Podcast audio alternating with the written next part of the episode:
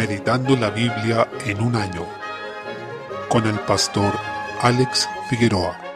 Día 24, mes 10. Jeremías capítulo 44. Desde el versículo 24 continúa el relato de cómo el Señor derrama su juicio sobre este pueblo rebelde que no quiso someterse a él, sino que persistió en su idolatría y rebelión. Desde el versículo 27 dice, He aquí, yo velo sobre ellos para mal y no para bien. No existe peor situación que se pueda imaginar, que el Señor vele sobre una persona o sobre un pueblo para mal y no para bien. Dios nos libre de algo así. Este pueblo se puso en esta posición por su porfía y su rebelión, que parecía no tener remedio. Ellos pensaban que en Egipto tendrían protección, pero allí mismo llegaría la espada que ellos temían a manos de Nabucodonosor, y muy pocos escaparían de esto, pues la mayoría de ellos moriría allí. De esta forma, los que huyeron a Egipto serían exterminados y la señal de esto es que Faraón sería vencido. En todos estos juicios temporales vemos un anticipo del juicio final que el Señor realizará por medio de Cristo. En ese momento también habrá muchos que visiblemente estaban dentro del pueblo de Dios, pero que realmente no pertenecían a Él de corazón. Debemos rogar al Señor por un corazón sensible a su palabra y que reaccione siempre a ella en arrepentimiento y fe. Capítulo 45. Desde el versículo 1,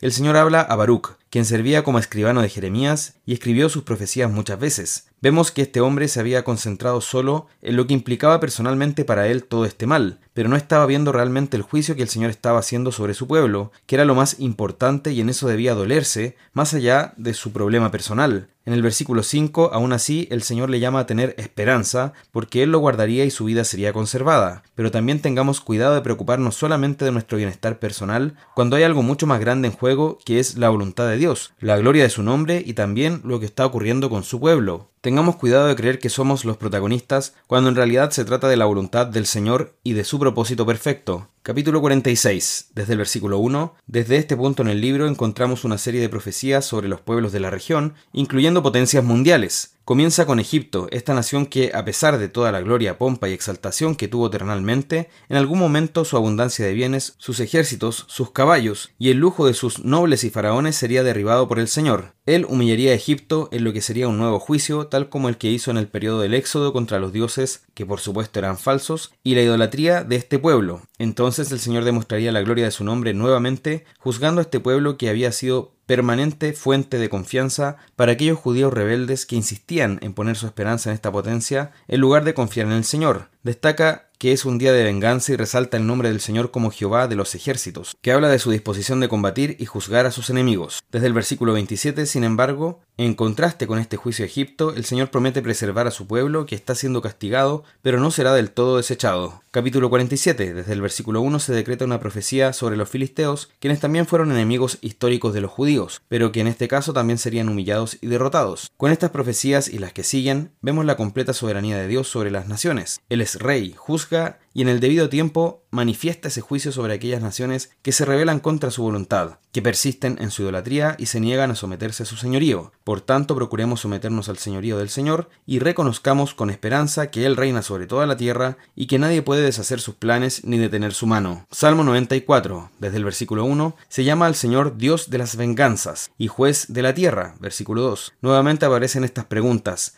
¿Hasta cuándo los impíos? ¿Hasta cuándo, oh Jehová, se gozarán los impíos? Versículo 3. El salmista eleva un clamor debido a la maldad que realizan los impíos de manera impune, afligiendo a quienes son fieles al Señor y a los más desposeídos. Los impíos se jactan de que Dios no verá, ni entenderá, ni reparará, ni se detendrá en lo que ellos hacen. Desde el versículo 9, sin embargo, se hace una fuerte exhortación, pues dice, El que hizo el oído no oirá, el que formó el ojo no verá, el que castiga a las naciones no reprenderá, no sabrá el que enseña al hombre la ciencia, en otras palabras, ¿cómo Dios no va a conocer y ver lo que hacen los impíos? Y el Señor no solo conoce sus hechos, sino sus pensamientos, no habiendo nada oculto ante sus ojos. Para los malvados esto es un juicio porque significa que todo lo que han hecho está en conocimiento de Dios y Él claramente les dará la retribución, mientras que para los fieles es un consuelo porque implica que Dios ve todas las cosas, conoce los pensamientos de los hombres y se hará cargo de hacer justicia. Desde el versículo 12 el salmista ahora recuerda la bondad y la bendición de Dios sobre su pueblo. Se llama bienaventurado el hombre a quien el Señor corrige e instruye en su ley. Si la palabra llama a alguien bienaventurado, nosotros debemos tenerlo presente para aplicarnos a eso que dice allí. Dejémonos corregir por el Señor y que Él nos instruya en la ley, también a través de sus siervos. Tenemos estas preciosas promesas de que el Señor no abandonará a su pueblo, no va a desamparar a su heredad, pues dice, si no me ayudara Jehová, pronto moraría mi alma en el silencio. Versículo 17. Desde el versículo 18 debemos confiar en que el Señor juzgará a los perversos y para ello los prenderá en su propia maldad, en la que ellos viven, se sienten confiados y hasta llegan a jactarse de ella, pero en ella es que serán destruidos. Todo esto nos habla de que solo en el Señor está nuestro refugio y alegría. Tus consolaciones alegraba mi alma, versículo 19. Que así sea también para nosotros. En esto recordemos que aquel que juzgará a los vivos y a los muertos es a la vez quien nos ha salvado, Jesucristo, sabiendo que el Señor ha establecido un día en el cual juzgará al mundo con justicia por aquel varón a quien designó, dando fe a todos con haberle levantado de los muertos. Hechos 17:31. Proverbios capítulo 26. Versículo 6. Sigue en esta sección en que habla de la relación con los necios y el fruto de la necedad. Así, confiar un empleo o encomendar algo a un necio termina en ruina, en momentos muy desagradables y en daño a uno mismo. Por ello, Tendremos que aprender a decir que no a las ofertas que nos hagan los necios si queremos ser buenos administradores. Versículo 7. El proverbio, la palabra sabia en la boca del necio, parecen como las piernas de un cojo, que no le dan realmente utilidad. Esto porque un dicho sabio pronunciado por un necio es una inconsistencia muy grande que suena como una gran desafinación, pues lo dicho se contradice completamente con el testimonio de vida de quien lo dice. Esto nos llama a que no solo busquemos hablar sabiduría, sino que vivamos vidas sabias. Versículo 8. La onda era un arma usada en la antigüedad para lanzar piedras, ya sea a enemigos o a presas. Por lo mismo, atar una piedra a la onda es un absurdo, pues lo que se espera es que ella salga proyectada a gran velocidad desde esa arma. Así de ridículo es dar honor a un necio, por lo que debemos evitar a toda costa fomentar la necedad. El Señor nos libre de la necedad y recordemos que tal como el principio de la sabiduría es el temor del Señor, también la necedad comienza por la convicción de que no hay Dios. Como dice el Salmo 14.1, dice el necio en su corazón no hay Dios, mientras que el principio de la sabiduría es el temor de Dios. Proverbios 1.7. Segunda a Timoteo, capítulo 2, versículo 22. Nos habla nuevamente de algo que Timoteo debe evitar. Recordemos que en esta sección el apóstol ha estado llamando a Timoteo a buscar y procurar ciertas cosas, mientras que le llama a huir de otras, en este caso huir de las pasiones juveniles. Timoteo era un pastor joven, entonces estaba llamado a huir de estas cosas que asedian con mayor frecuencia a los jóvenes, pero mientras huye de estas cosas, debe seguir la justicia, la fe, el amor y la paz. Es decir, no solo estamos llamados a no hacer una lista de cosas, sino a perseguir sobre todo a Cristo, y en Él vamos a encontrar la justicia, la fe, el amor y la paz. Pero Timoteo debía hacer esto con los que de corazón limpio invocan al Señor. No debía hacer esto solo, sino en comunión. Si alguien realmente quiere tener victoria sobre el pecado, pero quiere hacerlo solo, no tendrá éxito, ya que el Señor ha dispuesto la comunión de los santos como un medio de gracia. Esa comunión es un medio que el Señor dispone para que podamos huir de aquellas pasiones que nos asedian y perseguir aquello que solo se encuentra en Cristo. Desde el versículo 23 llama a Timoteo nuevamente a desechar las palabrerías y las cuestiones necias. Al parecer Timoteo estaba sujeto a una serie de discusiones que se le ofrecían, pero él debía desechar todas esas cosas, sabiendo que el siervo del Señor no debe ser contencioso, sino que debe caracterizarse por la amabilidad y ser apto para enseñar, sufrido, manso, y así poder corregir a los que se oponen. Versículo 26. Los que se oponen a la fe y a la sana doctrina están cautivos en el lazo del diablo y a su voluntad, pero puede ser que a través de una reprensión mansa ellos puedan arrepentirse. Por eso mismo el pastor debe tener no solo este brazo de la enseñanza, sino también el brazo de la corrección hacia los que se oponen, sin perder la esperanza en que ellos puedan ser convertidos, pero teniendo también el discernimiento para saber cuándo dejar de discutir y pasar a la reprensión y la disciplina contra aquellos que solamente se encuentran dividiendo al cuerpo de Cristo con contiendas necias. Capítulo 3, desde el versículo 1, dice que en los postreros días vendrán tiempos peligrosos. Acá nos describe hombres sensuales, crueles, entregados a sus pecados, aborrecedores de lo bueno, que realmente son enemigos de Dios y aman sus pasiones. Lo más terrible es que tienen apariencia de piedad, pero niegan la eficacia de ella, y Timoteo debía ser capaz de evitarlos, y tal como él, también debemos hacerlo nosotros. Notemos que ellos aparentan, pero en los hechos menosprecian una vida santa y un testimonio de fe, con lo cual hacen un grave daño, pues arrastran tras ellos a los incautos y a los inmaduros. Debemos tener mucho cuidado porque estos hombres que hacen que los tiempos sean llamados peligrosos, quieren destruir el rebaño y para eso se infiltran en las casas de los hermanos, tratando de seducir sus almas. En el versículo 7 notemos también que hay personas que son la leña ideal para el fuego de estos falsos maestros. Ellos son los que siempre están aprendiendo, que nunca se conforman, que tienen ese espíritu inseguro, vacilante, que siempre pareciera que está descubriendo cosas nuevas, pero en un mal sentido, tal como lo hacían los griegos en el Areópago, que siempre querían escuchar algo nuevo, pero con una curiosidad pecaminosa, no por ese aprendizaje que siempre quiere encontrar más de Dios en su palabra, sino con aquella inmadurez e inconstancia que los hace ser niños fluctuantes, llevados por doquier de todo viento de doctrina y nunca llegan al pleno conocimiento de la verdad, y así están cambiando constantemente de opinión según el maestro de turno. Desde el versículo 8 quienes resisten a la verdad muestran que están reprobados y su entendimiento está corrompido. El ministerio fiel de un pastor hará que esa insensatez de los que se oponen a la verdad sea manifiesta a todos. En el versículo 10, Timoteo, quien había sido un discípulo fiel del Señor, contrasta con esto y en ese sentido había imitado a su pastor, quien fue el apóstol Pablo. Y aquí no hablo de pastor en el sentido de quien cumple esa función en una iglesia local, sino quien había pastoreado su alma, quien lo había llevado a los pies del Señor. Desde el versículo 11, Timoteo debía estar consciente de algo muy importante y que nosotros también debemos recordar. Dice, y también todos los que quieren vivir piadosamente en Cristo Jesús padecerán persecución. Esto no debemos verlo como algo que nos victimice y que nos lleve a aceptarlo como una condena, sino como un privilegio de padecer por la causa de Cristo sabiendo que nuestro Señor sufrió primero. Pero los malos hombres, a pesar de que ahora nos enfrenten con esa persecución y parezcan dominar el mundo, irán de mal en peor engañando y siendo engañados. Desde el versículo 14 termina con una exhortación a Timoteo a persistir lo que ha aprendido. Nosotros también tomemos esta exhortación como propia, sabiendo que las Sagradas Escrituras han sido inspiradas por el Señor. Este es uno de los pasajes más claros, que hablan de la inspiración de la Escritura y además de la suficiencia de ella, de la utilidad que tiene para que el hombre de Dios sea perfecto y enteramente preparado para toda buena obra, y es lo único útil, es la única palabra viva y eficaz, como nos dice Hebreos capítulo 4,